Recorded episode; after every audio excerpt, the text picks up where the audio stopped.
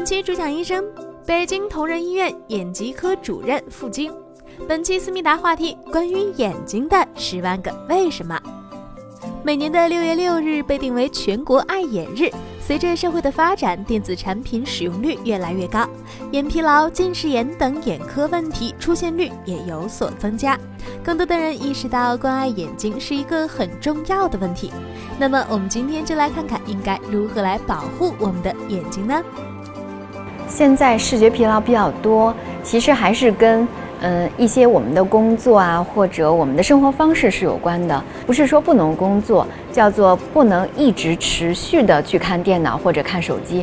比如说我们。嗯，看电脑半个小时或四十分钟，我们休息十五分钟，休息二十分钟，去看看窗外，这样会有所缓解。他有时候这个疲劳呢，尤其是长期盯着屏幕看的，可能会是因为我们盯屏幕看的时候，眨眼的频率就顺目频率会减低，那么就会造成一些干眼的这种问题，它可能会导致视觉的疲劳，所以可以点一些人工泪液去缓解。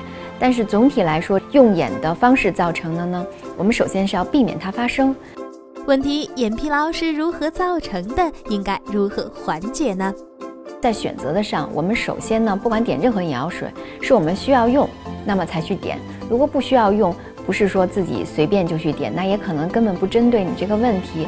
那还有一些呢，可能会造成它，嗯，药物所引起的一些副作用。所以首先呢，是应该有专业的人士指导你应该用。还有针对人工泪液的问题呢，我们也不是要长期点。因为任何的药品，特别是就是像眼药水，它一个大瓶包装的，它里头都会含有防腐剂。那如果说我们总点这种防腐剂，对眼睛也是一种刺激，所以可能会长期点了之后会带来新的不舒适。问题二：眼药水真的能够缓解眼疲劳吗？我们谈到近视的防与控，主要指的是儿童青少年，因为他们处于生长发育期，他们的。由不近视到近视，或者近视了之后度数不断加深，这才谈到防与控。成年人度数稳定的就不谈防与控了，只是谈戴上眼镜让他看清楚。我们现在任何的手段，其实对于近视都不叫治疗，就是已经得了近视，有了度数，那么任何手段都不能减低它的度数。如果说有效的方式只是在它进展上能够慢一点、延缓一些，无论是眼保健操，还有我们市面上一些卖的什么治疗近视这种仪器。其实对近视，首先它不可能减低度数，其次对进展也没有明显的效果。问题三，听说近视眼是不可逆的，这是真的吗？近视这种病，它讲的是遗传加环境，而且环境是占主要的因素。但是我们说遗传是遗传什么？不是说遗传了他生下来就是近视，而是遗传的一种易患性。那易患性高的人，意思就是这两个孩子他在相同的。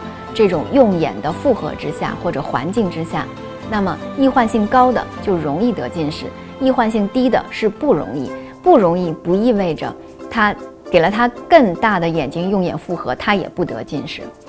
问题四：网传戴隐形眼镜会磨损角膜，要不要这么可怕？戴隐形眼镜是不会磨薄磨薄我们的角膜的，但是有一个问题。是有一个缺氧的问题，那么缺氧会造成什么？会造成的是角膜内皮细胞的减少。如果内皮细胞减少到一定程度，或功能下降到一定程度，会引起我们角膜的混浊。那么角膜混浊了，大家知道，我们前面那个透明的、透明的那一层像玻璃似的东西，它不透明了，那看东西肯定不清楚。所以本身它不会造成角膜变薄，而是有可能会影响这个内皮细胞的功能。问题五。隐形眼镜会跑到眼球后面，甚至跑到大脑里吗？有些呢，可能眼镜就是没有在我们的角膜前面，就黑眼珠前面，它跑到了我们结膜囊的其他部位，它自己找不到，但医生找得到，它不会跑到别的地方去的，都肯定在我们眼球外面，就是眼皮跟眼球中间的那个结膜囊里头，一定能找得到。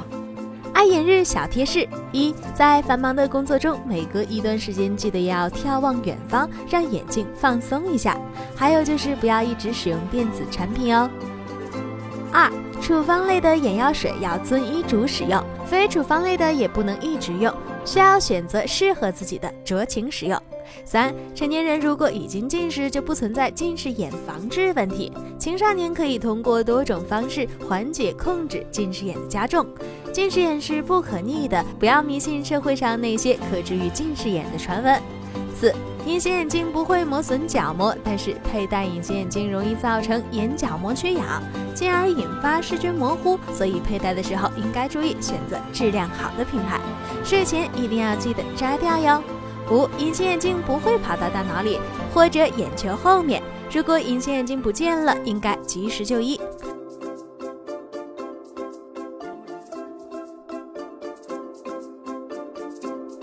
扫描二维码关注“时尚健康”公众微信号，就有机会获得大医生一对一的解答哟。